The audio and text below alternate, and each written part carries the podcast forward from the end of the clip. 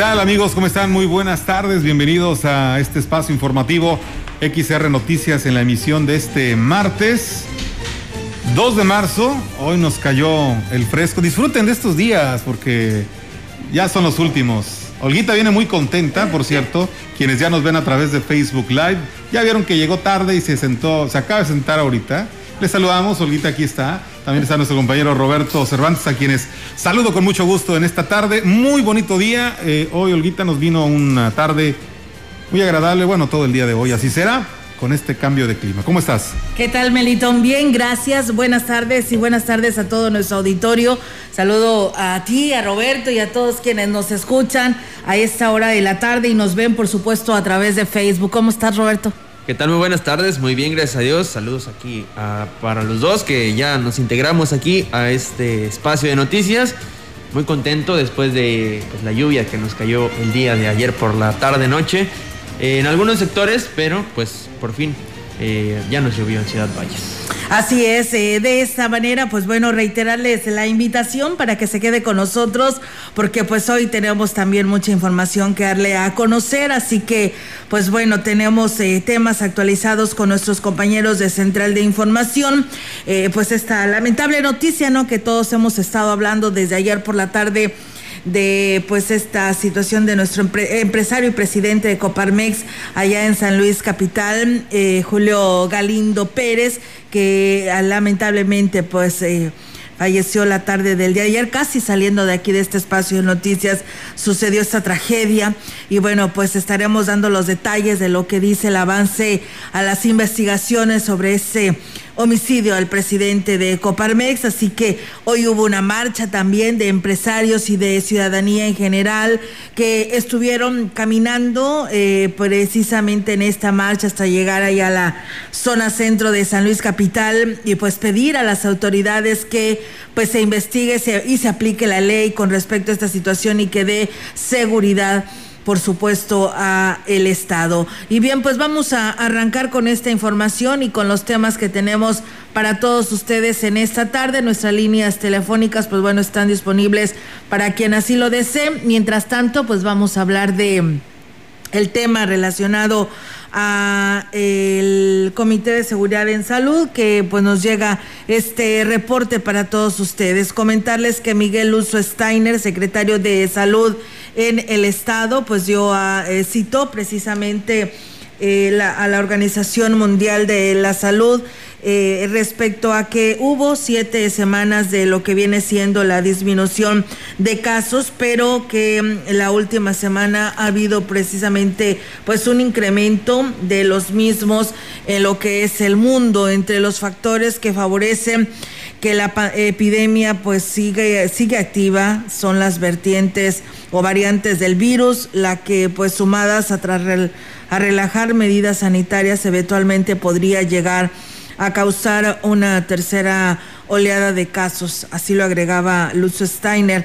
Relató que en materia de vacunación, el 75% de los trabajadores de la salud en San Luis Potosí pues han recibido sus primeras y segundas dosis de la vacuna Pfizer y en personas arriba de 60 años se ha aplicado el 98% del total de las vacunas que llegaron de Pfizer y AstraZeneca para los municipios de Vanegas, Tamuín, Ébano, San Vicente, Tanlajas, Tanquián, San Antonio, Tampa, Molón, Corona y Mezquitic.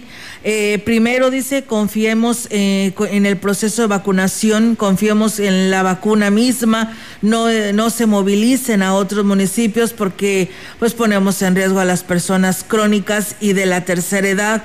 Pronto estarán llegando esta vacuna a todos los municipios, aunque en ese momento debemos recordar que la mejor vacuna es ejercer medidas de prevención en todo momento. Así lo agregaba el secretario de Salud. Por su parte, Fernando Hernández Maldonado, director de Salud Pública, indicaba que, pues bueno, se presentaron 184 nuevos casos para llegar a 57.121 casos confirmados de 133.662 personas estudiadas, de las que han descartado 73.352.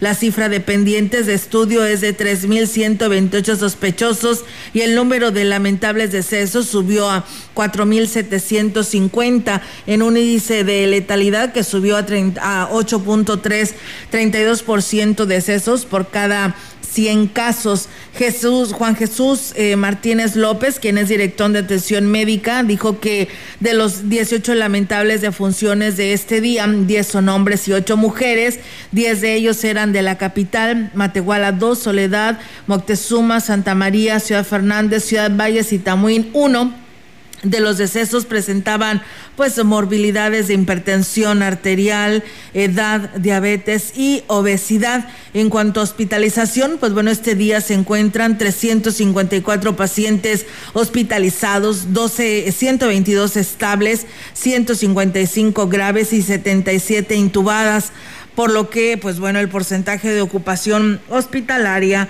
eh, de pacientes COVID sin necesidad de ventilador se encuentra en un 21% de ocupación, mientras que en pacientes con necesidad de ventilador se ubicó en un 29%. Así que bueno, así están las cosas ante este incremento y pues bueno, ya lo dijo el doctor eh, Lutzo, que pues hay que quedarnos aquí en nuestro municipio, esperar a que nos llegue la vacuna. No tienen que trasladarse a ningún otro municipio, a todos los municipios llegará. Así que pues paciencia primero que nada y pues evitar lo que es la movilidad para no trasladar el virus. Muy bien, pues ahí está esta recomendación para que pues la atiendan amigos que escuchan Radio Mensajera. A través de una colecta, integrantes de la Iglesia Vida Victoriosa buscan reunir artículos de la canasta básica para hacer despensas y repartirlas entre familias de escasos recursos de la ciudad. Una de las integrantes de dicha iglesia, Keila Denise García, dijo que la intención es apoyar a los sectores más desprotegidos con el apoyo de la ciudadanía. Nosotros estamos este, caminando por las calles recolectando dinero, un peso, lo que la gente dé de todo su corazón. Esto es con el fin de comprar alimentos, despensas, la comida necesaria básica para que le pueda llegar a feligreses de bajos recursos y ellos puedan tener pues alimento con esto de la pandemia. Agregó que la iglesia Vida Victoriosa está ubicada en la calle Ferrocarril de la colonia La Pimienta para quien desea apoyar la causa o bien pueden comunicarse al número 481-133-9934 para solicitar mayores informes. La demanda de atención de pacientes COVID-19 se mantiene sin cambios y cada día ingresan al Hospital General de Valles 13 a 14 pacientes, reveló el director del nosocomio Cristian Alemán Muñiz. Dejó en claro que hasta el momento sí han tenido capacidad para atender a los enfermos que se ha mantenido igual, ese paciente, 14, no ha bajado, sigue siendo igual. ¿Siguen teniendo capacidad? Sí, capacidad tenemos, lo que sí es que no ha bajado, el número de pacientes que están llegando pues sigue siendo el mismo, se van pacientes de alta por mejoría, ingresan, el mismo número de, de pacientes que se van es el mismo número de pacientes que ingresan diarios. Indicó que es importante que la población no baje la guardia en lo que respecta a las acciones preventivas, ya que el riesgo de contagio sigue latente. Pues bueno, ahí está, amigos del auditorio. Y bueno, pues también eh, nos pregunta la ciudadanía, pero ¿para cuándo? Para Ciudad Valles, los que se registraron aquí en Valles, ¿cuándo llegará? Pues bueno, ya lo decíamos, la delegada pues lo ha manifestado en declaraciones a este medio de comunicación, que da pues un eh, promedio de 15 días aproximadamente que pudiera estar llegando a Ciudad Valles. Puede variar, ¿no? Pero pues es una fecha tentativa, ¿no? Eh, esta situación de la llegada de la vacuna y pues después, por supuesto, su aplicación, los lugares que tenían sede, ella mencionaba que eran los terrenos de la feria, el auditorio del Gómez Morín y probablemente pudiera ser el auditorio del Tecnológico, pero bueno, eso aún estaba por confirmar. Los dos seguros era el lugar de sede terrenos de la feria y el Gómez Morín, para aquellas personas que nos están preguntando. Y bueno, comentarles que desde el gobernador del estado, Funcionarios de los tres órdenes de gobierno, legisladores y candidatos expresaron su pésame por la muerte del líder empresarial Julio Galindo Pérez, lamentando la pérdida de un ser humano, empresario y potosino valioso.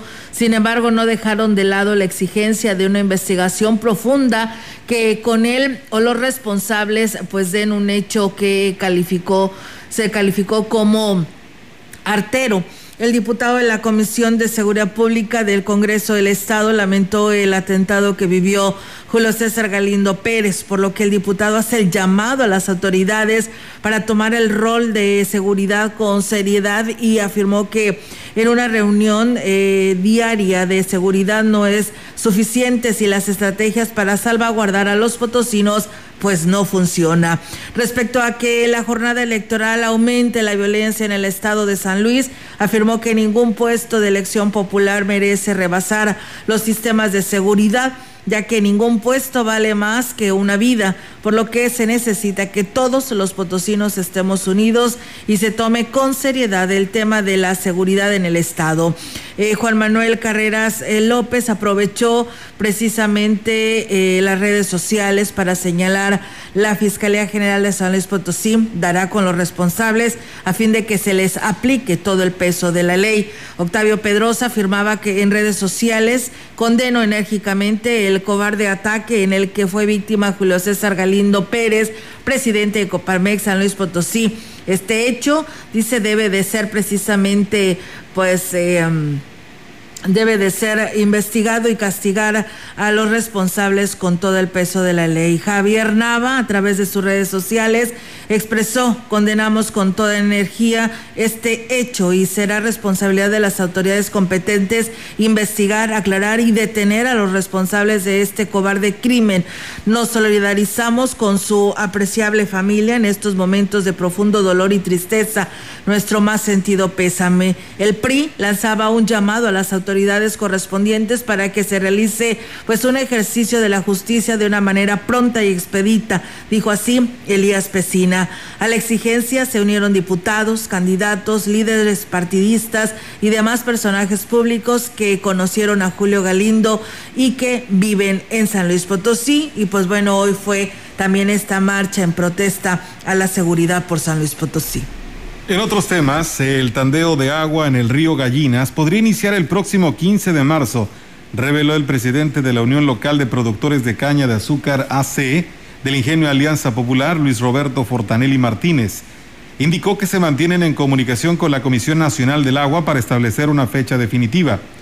Refirió que con los trabajos de riego a las parcelas no están afectando a la población de los municipios de Aquismón y Tamazopo.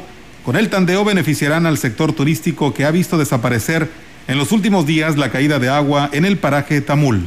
Yo creo que sí, yo creo que yo creo más o menos va a andar por ahí es como entre el día 15 de marzo en adelante, por ahí estaríamos empezando a tantear. No tenemos ningún acuerdo, en ¿eh? adelanto, calculamos que si hay la apertura para el turismo, sí tenemos que apoyar el turismo. Si no hay apertura, pues, pues lo que está sosteniendo la, economía es, es la caña. Refirió que será en los próximos días cuando se defina de manera formal la fecha de inicio de los tandeos. En más información, la crisis en el sector agropecuario cada vez se agrava más, principalmente por la falta de lluvia, ya que por cuarto año consecutivo no se lograron llenar las presas y las bajas temperaturas secaron los pastizales. El delegado regional de la CNC, José Luis Ramiro Galero, dijo que de no recibir el apoyo del Estado está en riesgo el 60% del hato ganadero. Tenemos ya casi cuatro años con el estiaje, con la seca de nuestras presas, no, no captaron la suficiente agua, estamos pasando por una sequía muy severa, hoy tenemos una situación muy difícil todo el sector agropecuario. El gobierno del estado siempre nos ha apoyado con lo que son melazas. Pues bueno, también decirles que la zafra de en los ingenios de la Huasteca marcha sin mayores contratiempos, por lo que los productores esperan concluir su molienda en la fecha trazada. En lo que respecta al ingenio Plan de Ayala, el líder cañero Eduardo Martínez Morales dijo que al cumplir 117 días de procesamiento, el resultado es bueno, aunque refirió que la meta para este mes de marzo es mejorar el Carver llevamos ya 833 mil. Primero Dios, eh, 117 días ya de, zafra. ¿Y el carbe cómo eh, anda?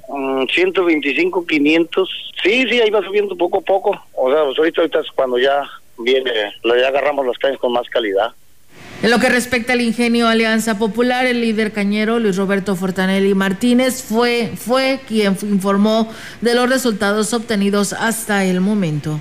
Vamos muy bien. 644 mil Ah. toneladas. ¿Y de carne? Sí, eh, ya le andamos pesando al 132. Vamos 400, duramos abajo de Plan de San Luis. Vamos en segundo lugar. Y nosotros traemos mm, 131, 800. Ellos deben andar como en 132, 200. Claro, es un asunto muy bueno.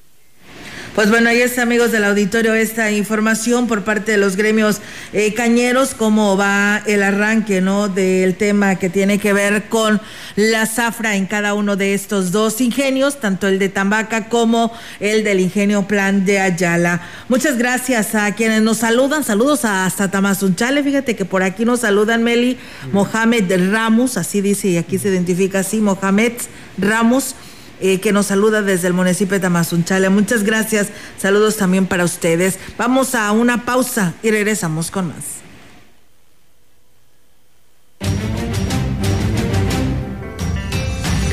El contacto directo 481-382-0300. Mensajes de texto y WhatsApp al 481-113-9890 y 481-39-1706. XR Noticias. Síguenos en Facebook, Twitter y en radiomensajera.mx.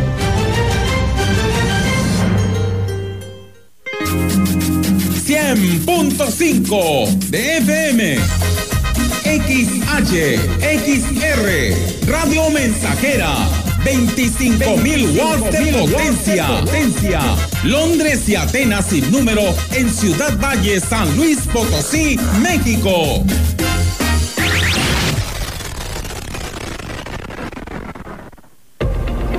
Lavarte las manos se agradece.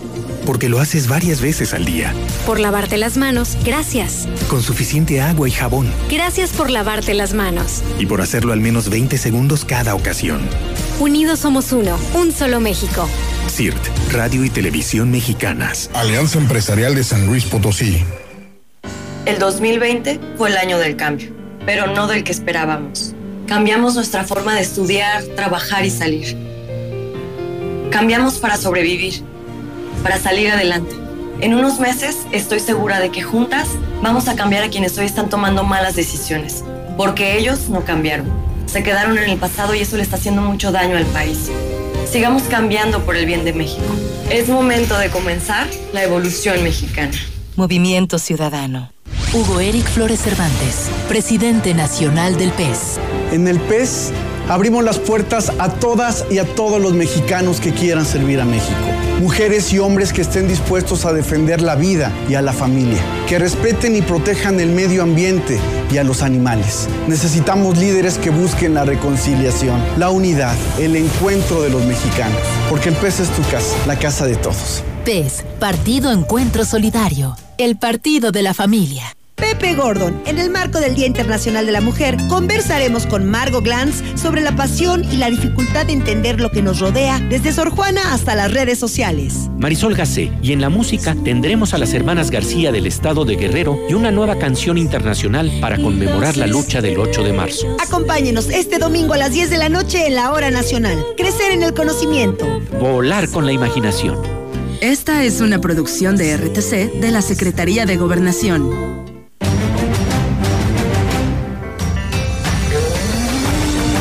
Continuamos. XR Noticias.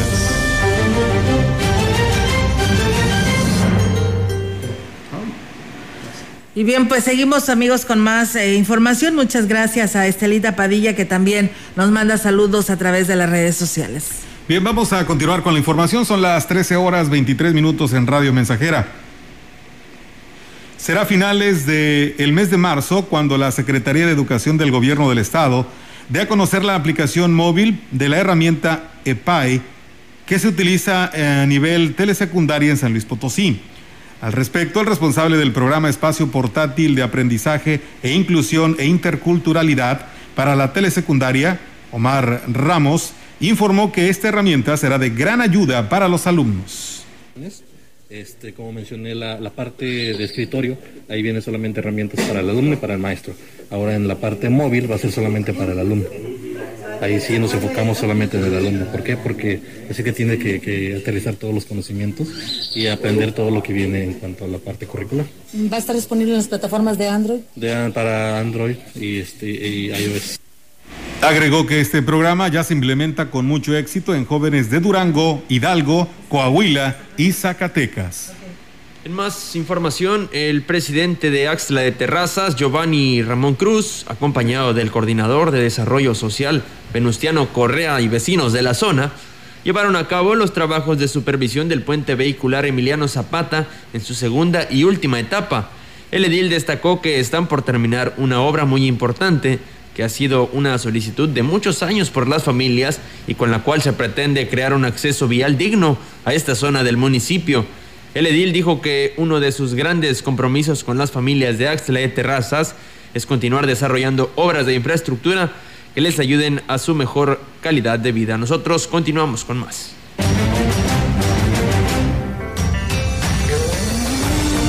La información en directo. XR Noticias. Y bien, amigos del auditorio, pues tenemos ya la participación de nuestra compañera Yolanda Guevara a esta hora de la tarde. Yolanda, adelante, te escuchamos. Buenas tardes, ahora te comento que el registro de candidatos a diputados federales se llevará a cabo el 22 al 29 de marzo, manifestó Yesenia Polanco de Sul, quien es la vocal ejecutiva de la Junta Distrital 04 el Instituto Nacional Electoral con sede pues justamente aquí en Valles, es no que quienes aspiran a este cargo pueden registrarse en esta ciudad o bien en la capital del estado ante el órgano electoral. Por lo pronto manifestó que están listos para la recepción de registros, ya que para estos momentos, bueno, tienen que estar ya definidos quiénes serán los que participen en los comicios, ya que el plazo de precampaña se realizó el pasado mes de diciembre del 2020 digo que la fecha de las campañas para candidatos a diputados federales se llevará de, eh, a cabo del 4 a, de 4 de abril al 2 de junio, bueno, unos días antes de que se realice la elección constitucional. Olga, mi reporte, buenas tardes. Eh, Yolanda, ¿a partir de cuándo ya pueden estar registrándose los candidatos? Tienen eh, pues el plazo, pues justamente es en este mes de marzo, desde el 22 de marzo, a, del 22 al 29 de marzo para registrarse y bueno, nos decía que la campaña, las campañas van a durar pues justamente 60 días y van a iniciar del 4 de abril al 2 de junio.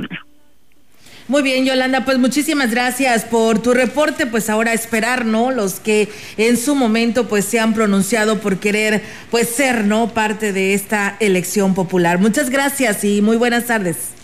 Buenas tardes, Olga. Buenas tardes. Pues bueno, ahí está la participación de nuestra compañera Yolanda Guevara, que nos da pues a conocer esta información y que pues bueno, nos hacía aún todavía falta, ¿no? ¿Qué calendario estaba marcado por parte del Instituto Nacional Electoral para lo que viene siendo el registro de estas candidaturas? Pues bueno, ya lo escuchamos, será del 22 de, del 22 al 29 de marzo y a partir del 4 de julio en combinación con las candidaturas a la diputación local y presidencias municipales, pues arrancan las campañas, porque les recordamos, el viernes arrancan a la gubernatura, porque la gubernatura son 90 días de campaña y las elecciones a diputados federales, locales y presidentes son 60 días. Muy bien, vamos a más información aquí en Radio Mensajera. La directora de Comercio del Ayuntamiento de Aquismón, Oralia Blanco Gallegos, manifestó que desde que inició la contingencia del COVID-19 se da prioridad a comerciantes locales. Externó que durante el tianguis sabatino se verifica que quienes ponen a la venta diversos productos de la canasta básica sean personas que vienen de las localidades de este municipio y que necesitan obtener recursos para el sustento de sus familias. Indicó que de igual manera se verifica que se cumplan con todas las medidas sanitarias para evitar focos de infección entre comerciantes y consumidores hasta ahorita sí, los puros locales y le hemos estado dando permiso a algunos comerciantes que venden tomate, chile, ese tipo de, alimentos. en Sabatino. Eh, de parte por parte del departamento este de comercio sí, junto con salubridad que también hay. Salubridad entra, no me avisas, pero sí hacen ellos también su, su rutina. En más información, el titular de Asuntos Indígenas del Ayuntamiento de Huehuetlán, Mario Hernández Santos, informó que este martes 2 de marzo se llevará a cabo un encuentro de delegados de 10 localidades de la parte alta del municipio. El funcionario explicó que esta reunión se había retrasado debido al tema de la pandemia, pero en esta ocasión se cuidarán las condiciones sanitarias para su realización y estarían tomando los acuerdos a realizarse en este año. Sabemos que estamos un poco atrasados, pero estaríamos viendo de que si nos permiten hacer eh, algo demostrativo para Semana Santa, pues lo estaríamos haciendo. Participan las comunidades de Chununcendo, Quilim, Tantocoy, San José, Tanzumás, los dos Chinejá, y los dos Tanleap y Tatacuatla. Agregó que pretenden coordinar los rituales que año con año se realizan, ahora tomando en cuenta las medidas sanitarias de la nueva realidad que se vive. Y bien, amigos del auditorio, pues vamos a ir a una breve pausa. Tenemos este compromiso y regresamos. El contacto directo 481-382-0300. Mensajes de texto y WhatsApp al 481-113-9890 y 481-39-1706. XR Noticias. Síguenos en Facebook, Twitter y en radiomensajera.mx.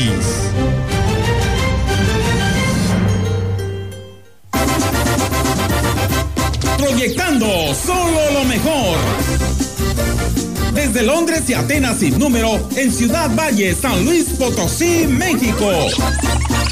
La frecuencia más grupera desde 1967 en el 100.5 de FM. Radio Mensajera.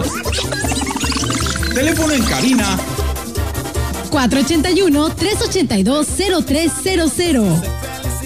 Y en todo el mundo, radiomensajera.mx. Todo está claro.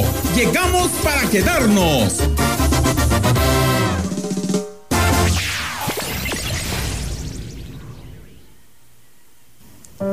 Devocionario diario de los 40 días por la vida. Día 14. Intención. Oremos para que los abortistas y todos los trabajadores de los centros de aborto se sientan perturbados en sus almas respecto de su trabajo y busquen la verdad.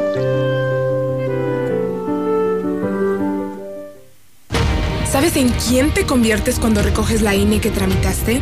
En una ciudadana o ciudadano que puede decidir quién va a gobernar. En protagonista principal de las elecciones más grandes de la historia. En alguien que toma su cubrebocas y con valor sale a ejercer su libertad.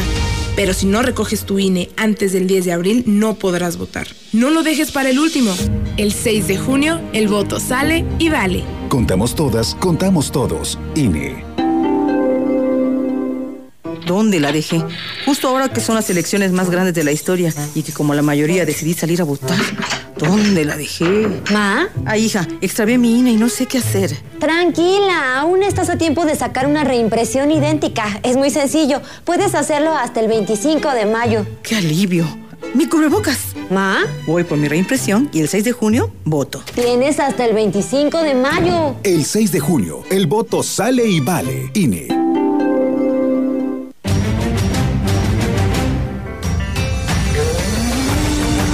Continuamos.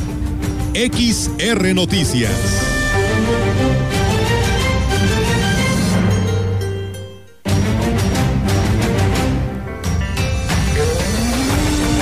La información en directo. XR Noticias. Así es, amigos del auditorio, y pues bueno, al interior de la Huasteca Potosina, Ofelia Trejo en esta tarde. Ofelia, ¿cómo estás? Adelante con tu reporte, te escuchamos. ¿Cómo estás, Olga? Muy buenas tardes, buenas tardes al auditorio. Comentarte que será el próximo viernes el presidente municipal de Axla de Terrazas, Giovanni Ramón Cruz, entregue la responsabilidad de su cargo a la primera regidora Guadalupe Martínez Rodríguez, luego de que el Cabildo autorizara la licencia por eh, 98 días, precisamente, eh, sin goce de sueldo. Al respecto, el secretario del Ayuntamiento, Benito Cruz Caballero, informó que el pasado viernes 26 de marzo, en sesión de Cabildo, se autorizó la licencia presentada por la UNEDIL y este viernes, en una sesión solemne, estarán entregando el cargo.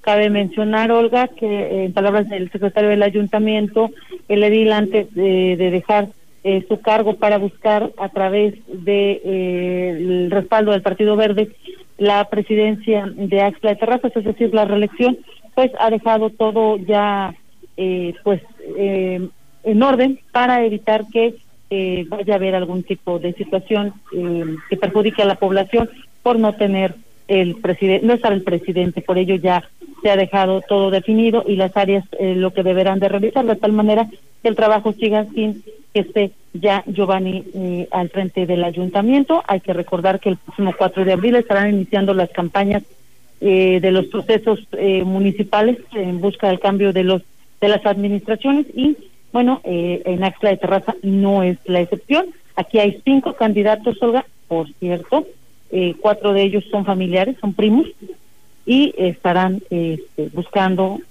convencer a la gente para que vote por ellos el próximo 2 de junio o, obviamente pues eh, se tienen que hacer todas estas modificaciones y hoy de Terrazas anuncia que el presidente ha solicitado licencia y que será factible a partir del día eh, 5 de marzo, es decir, el próximo viernes. Por lo pronto es la información que se genera. Olga, una temperatura muy agradable la que se vive aquí en la Huasteca Potosina. Está nublado, probablemente lluvia. Las unidades municipales de protección civil están alertando a la población estén muy atentas y que no se expongan porque es probable que se registren algunos chubascos. Es mi reporte. Bien, Ofelia, pues bueno, a cuidarse ante esta situación del clima, porque pues bueno, también llueve y pues hace más eh, peligroso, ¿no? El tramo carretero y pues bueno, enhorabuena por el presidente de Axlaufe y pues eh, a trabajar fuerte porque no la tiene nada fácil, ¿no? Cinco candidatos en este municipio. Así es, hubo cinco candidatos que están buscando pues convencer a la gente. Te digo, aquí el único detalle es que como el pueblo es muy pequeño, pues la mayoría son familiares y aquí en el caso del, del proceso que se va a vivir el 6 de junio en Axla de Terrazas, pues cuatro de ellos son familiares. Bueno, queda en familia, ¿no? Eso va a ser un proceso de familia, Olga, precisamente. Pues bueno, gracias, Ofelia. Estamos al pendiente y muy buenas tardes. Espacio, Olga, muy buenas tardes. Buenas tardes. Pues bueno, ahí está la participación de nuestra compañera Ofelia Trejo. Bien, tenemos más información. El Comité Municipal del CEPAC en Valles recibió 10 solicitudes de registro de aspirantes a contender por la alcaldía, de los cuales tres fueron por el partido Morena, por lo que fueron turnadas al Comité Directivo Estatal para que indique cuál será validada. La presidenta del Comité Municipal del CEPAC en Valles, Julia Elvia González, Elvira González, habló sobre los registros entregamos constancia de registro al ciudadano David Armando Medina Salazar, registro al ciudadano Faustino Cedillo Tinajero, postulado por el Partido Nueva Alianza. El siguiente registro es de la ciudadana Julio Orfelinda Zapata Cervantes, postulada por el Movimiento Ciudadano, de la ciudadana Matilde Monroy Castillo, postulada por el Partido Redes Sociales Progresistas. El registro de la ciudadana también Marta Elba Sandoval Zavala, postulada por el Partido Fuerza por México. Con respecto a los tres aspirantes que acudieron a registrarse por el partido Morena, dijo que la ley contempla dicha situación y es muy clara en ese sentido este señala en su artículo 300 que en caso de que para un mismo cargo de elección popular sean registrados diferentes candidatos por un mismo partido político, el secretario ejecutivo del Consejo, una vez detectada esta situación, requerirá al partido político a efecto de que determine ante el Consejo con un término de 48 horas qué candidato o fórmula prevalece. En el caso de no hacerlo, se entenderá que el partido político opta por el último de los registros presentados. Agregó que a más tardar, el 21 de marzo, se emitirán los dictámenes de las solicitudes de registro para luego proceder a la publicación de las candidaturas que hayan quedado definidas.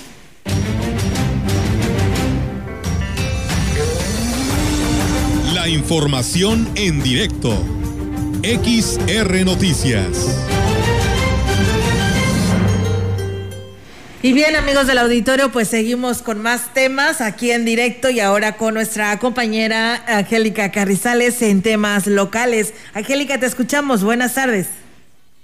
Hola, ¿qué tal, auditorio? Muy buenas tardes. Olga, comentarte que, eh, bueno, pues el director de la clínica de Liz en Ciudad Valles, Antonio Alonso que conoció que se suspendió la relación laboral con los trabajadores de contrato que eh, se tenían ahí en la institución.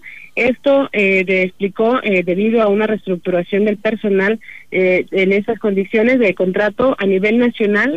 la institución parece que está haciendo una reestructuración a nivel nacional de todo el personal de contrato. Esto para ahora sí ver las necesidades, digamos, de la institución, de las clínicas, de las diferentes clínicas en el, en el país para poder entonces sí ya formalmente, digamos, empezar nuevamente con estos contratos con el personal, pero bueno, el doctor Sinsun eh, nos explicó sobre esta situación que se está viviendo ahí en la clínica del ICE, que por supuesto, pues bueno, viene a poner eh, en, en aprietos al personal eh, por eh, las limitantes, digamos, de eh, la falta de este personal de contrato que muchas veces eh, suplía eh, a los trabajadores que tienen ya base en sus labores. Vamos a escuchar aquí al doctor Simpson.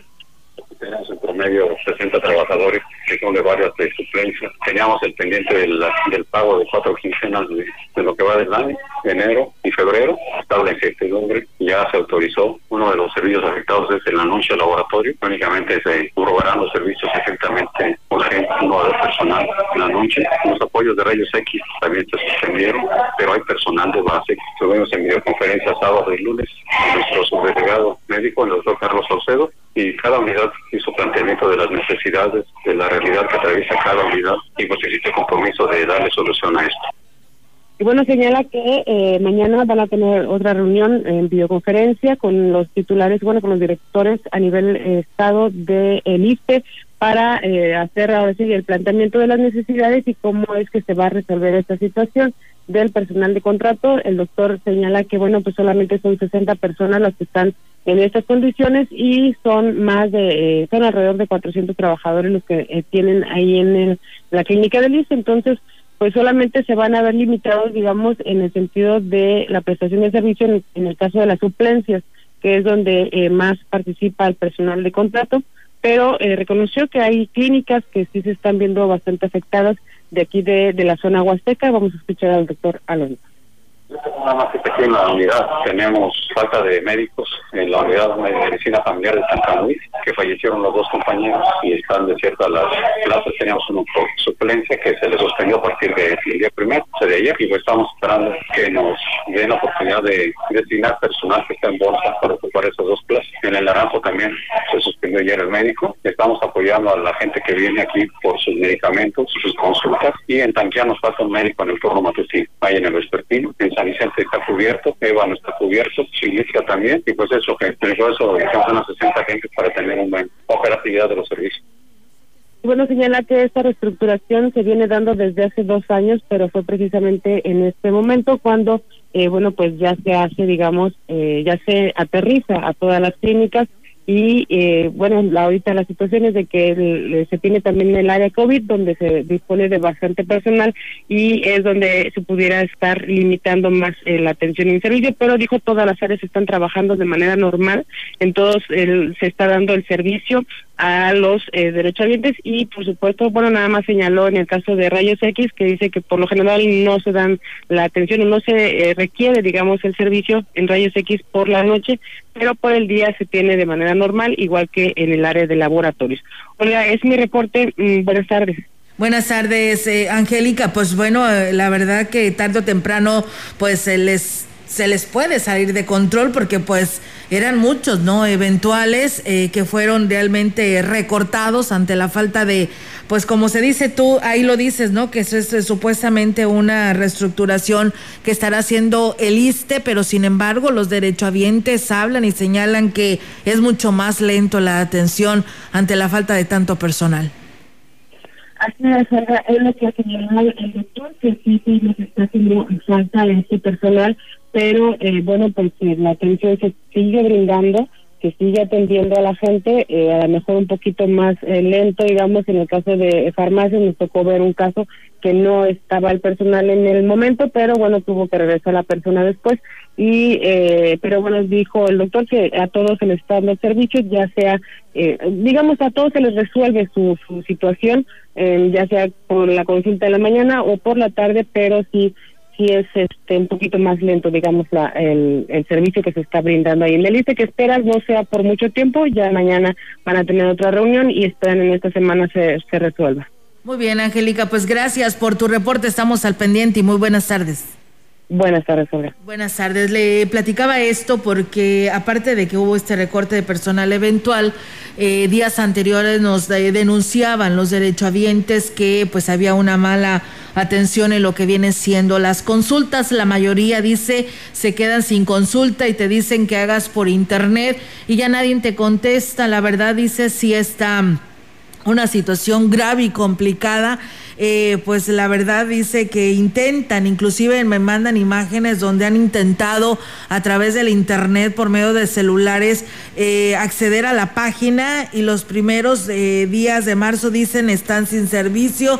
Dice la verdad es una situación muy complicada y esperan pronto les dé solución. Ahora se imaginan sin pues personal eventual o ante la falta de personal, pues lo vemos algo más complicado. Esperamos que me equivocarme y que realmente se esté atendiendo a todos estos derechohabientes sin que tengan ningún problema, porque ante esta situación súmale eh, la pandemia y pues aparte el resto de las enfermedades, la falta de medicamento y la falta de atención y la falta de personal. La verdad, muchas cosas que se acumulan. Vamos a ir a pausa y regresamos con más.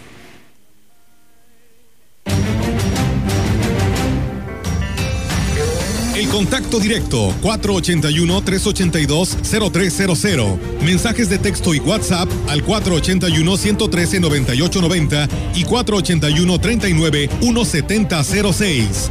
XR Noticias. Síguenos en Facebook, Twitter y en radiomensajera.mx. Estamos haciendo historia, contando la historia. XR Radio Mensajera 100.5 de frecuencia modulada. Empresa importante de alimentos solicita personal masculino. Operadores de volteo, quinta rueda, telehandler y payloader, ayudantes de vaquero, vigilantes y trabajadores de campo. Interesados, presentarse este miércoles a las 8 horas al lado de la tienda Gucci en Tamuín. Transporte gratis en horas y lugares de costumbre. Informes al 489-388-3000, extensión 2267. ¿Quieres remodelar tu casa y no tienes dinero? Infonavit te ofrece el programa Mejoravit y Materiales 20 de noviembre es tu proveedor certificado. Aceptamos crédito Coppel. Todo para la construcción, material eléctrico, ferretería, plomería y el mejor cemento. Cemento Monterrey en Materiales 20 de noviembre. Calle Tacanwit 111, Campo Colonial. Pedidos 381 7271. Aceptamos pago con tarjeta de crédito. Él me enseñó a fumar cristal, pero no me, no, yo no me sabía aprender y por acá me enseñaron. Pero mis hijos a mí no me han visto hacer eso. Sí saben qué clase de mamá tienen porque saben toda mi vida. Me metí a chochos, activo, piedra. Cualquier gente que me veía le pegaba. Mis hermanas me hablaban, ¿y qué crees? ¿Cómo tenemos un pedo? Y como loca iba y me peleaba con quien fuera. No me daba miedo, caía a la cárcel. El mundo de las drogas no es un lugar feliz. Busca la línea de la vida, 800-911-2000.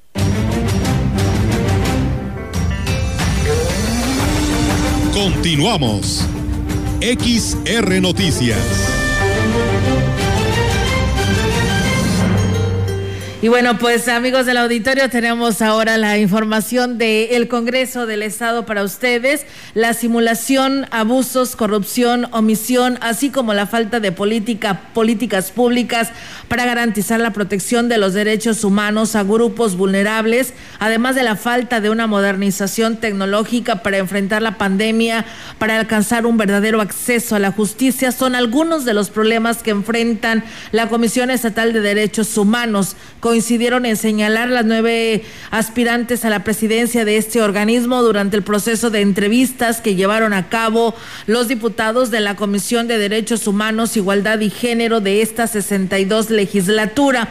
Además, plantearon como parte de los distintos proyectos de trabajo la necesidad de crear un instituto de diagnóstico en materia de protección a los derechos humanos y un comité de género como parte del fortalecimiento de la Comisión Estatal de Derechos Humanos y plantearon la necesidad de impulsar acciones y ejes temáticos que permitan fortalecer la autonomía de este organismo. Fue en una sesión de trabajo virtual donde se llevó a cabo la etapa de entrevistas de las nueve aspirantes a titular eh, de la presidencia de la Comisión Estatal de Derechos Humanos para el periodo del primero de abril del 2021 al 31 de marzo del 2025. En esta reunión estuvieron eh, la presidenta de la comisión, la diputada Marita Hernández, la vicepresidenta Alejandra Valdés, la secretaria Marta Barajas y los vocales, el diputado Pedro Carrizales, Angélica Mendoza, María Isabel González y el diputado Rolando Herbert. En base a este formato establecido por la Comisión de Derechos Humanos, Igualdad y Género del Congreso del Estado, se les otorgó un lapso de 15 minutos de una manera individual a las nueve aspirantes a la presidencia de la CDH, donde dieron a conocer sus argumentos, motivos y razones que a su juicio le hacen ser la persona idónea la titularidad de la presidencia CDH, además de la exposición de su plan de trabajo y por último respondieron a los cuestionamientos de los y las diputadas ahí presentes. También decirles que los diputados e integrantes de la Comisión de Seguridad Pública, Prevención y Reinserción Social del Congreso del Estado aprobaron por unanimidad reformas a la ley del sistema de protección civil para que se pueda sancionar a quienes no cumplan los lineamientos emitidos por autoridades competentes cuando se trata no solamente de una contingencia sanitaria, sino de cualquier El presidente de la comisión, eh, diputado Mauricio Ramírez Conichi, dio a conocer que la iniciativa de la diputada María del Rosario Sánchez Olivares se aprobó en sesión anterior, pero para que Protección Civil imponga sanciones a quienes incumplan las medidas establecidas con motivo de contingencias sanitarias. Sin embargo, el diputado Cándido Ochoa hizo observaciones. Eh, propuso que las sanciones a esas conductas de desacato no solamente se realicen con motivo de contingencias sanitarias, sino que se deje abierto a cualquier tipo de contingencia, por lo que los integrantes de la Comisión de Seguridad consideraron viable la sugerencia y la aprobaron. Continuamos con información de gobierno del estado. El gobernador del estado, Juan Manuel Carreras López, tomó protesta a los nuevos integrantes del gabinete estatal que ocuparán sus cargos públicos a partir de este primero de marzo.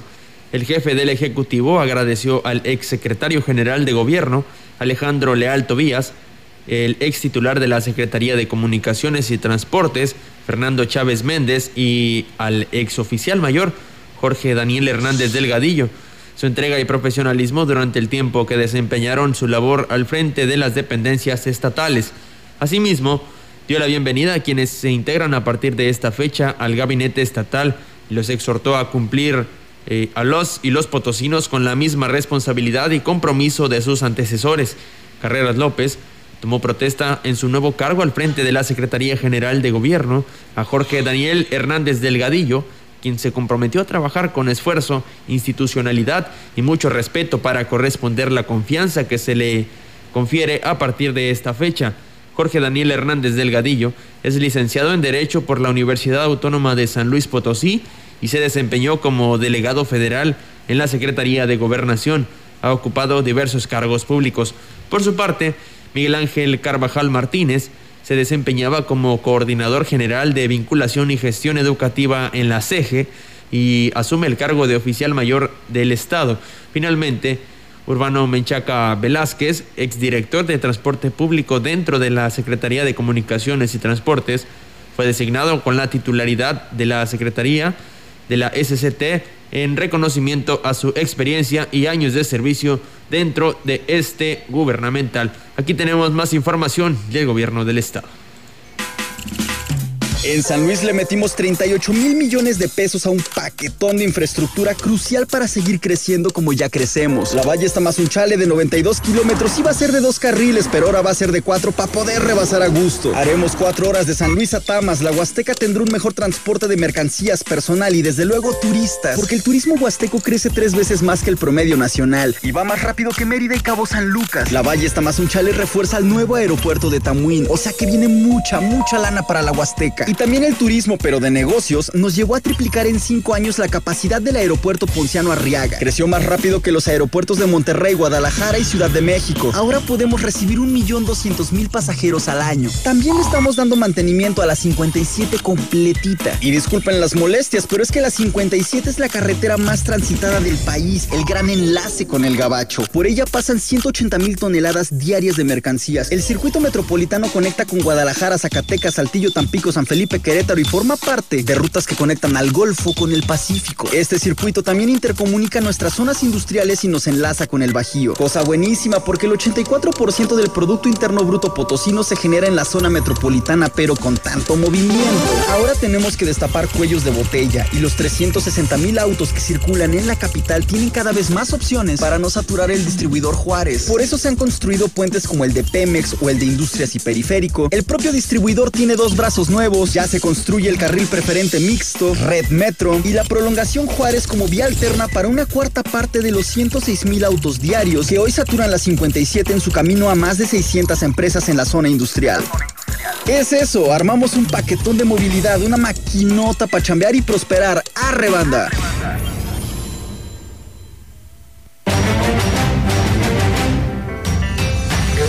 En contexto, la voz y la visión de Radio Mensajera dentro de la noticia.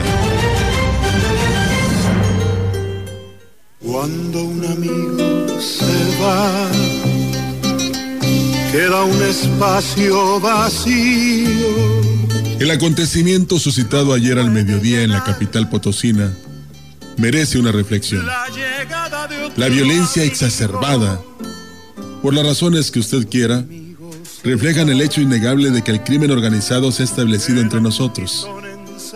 Sería ocioso hacer un recuento de los sucesos que nos llevan a esta conclusión. Usted los conoce bien. No podemos, no debemos perder la capacidad de asombro e indignación como sociedad. No debemos acostumbrarnos a ver estos hechos como una parte de nuestra vida cotidiana. No es así. Tampoco la autoridad debe actuar como un hecho más que engrosa la estadística de inseguridad. Estamos en un punto de inflexión. La autoridad debe hacer su trabajo rápido y expedito. Nosotros, desde nuestro propio lugar, analizar el panorama que se nos presenta, analizar los diferentes caminos que se nos presentan en el horizonte y encaminarnos por aquel que nos lleve a buen puerto. Analizar cada uno de esos caminos, los vericuetos que se podrían encontrar y decidir a dónde queremos llegar. Estamos en una encrucijada. Estamos en un punto del que transitaremos hacia la violencia como un modo de vida. O bien, tomar el camino que nos permita seguir construyendo una sociedad justa, de leyes, que hagan suyo un camino de paz, de tolerancia. Hagamos de este deseo una convicción. El futuro de las naciones no debe fincarse con paredes de fuego y dolor. Debe prevalecer el sentido de humanidad. Es hora de exigir la paz. La merecemos. Julio Galindo, que tu muerte no sea en vano. Dejas un legado inmenso. Te vamos a extrañar. Queda un espacio vacío que no lo puede llenar. La llegada de otro amigo.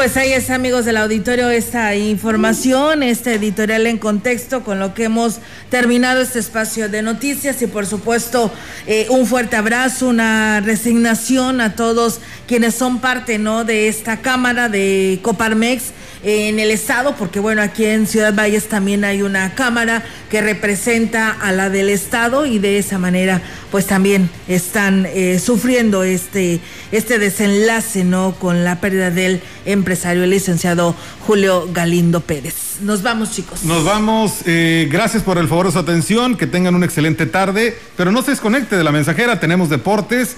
Hay actividad, Robert. Viene ya Roberto y, y Rogelio Cruz para llevarles la información.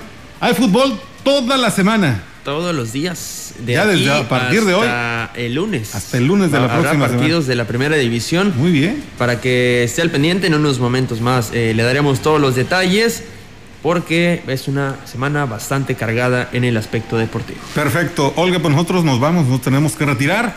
Queda la información deportiva y el agradecimiento a todo el público que nos ha acompañado. Así es, eh, Melitón, muchas gracias al profesor Ismael Contreras que por aquí también nos saluda, Juan Carlos Zúñiga que nos dice buenas tardes, escuchándolos como todos los días, excelente y fresca tarde para todos ustedes allá en cabina, gracias. Y bueno, gracias a todos quienes estuvieron también en el 100.5, gracias por haberlo hecho, que tenga una excelente tarde y se está comiendo, que tenga buen provecho.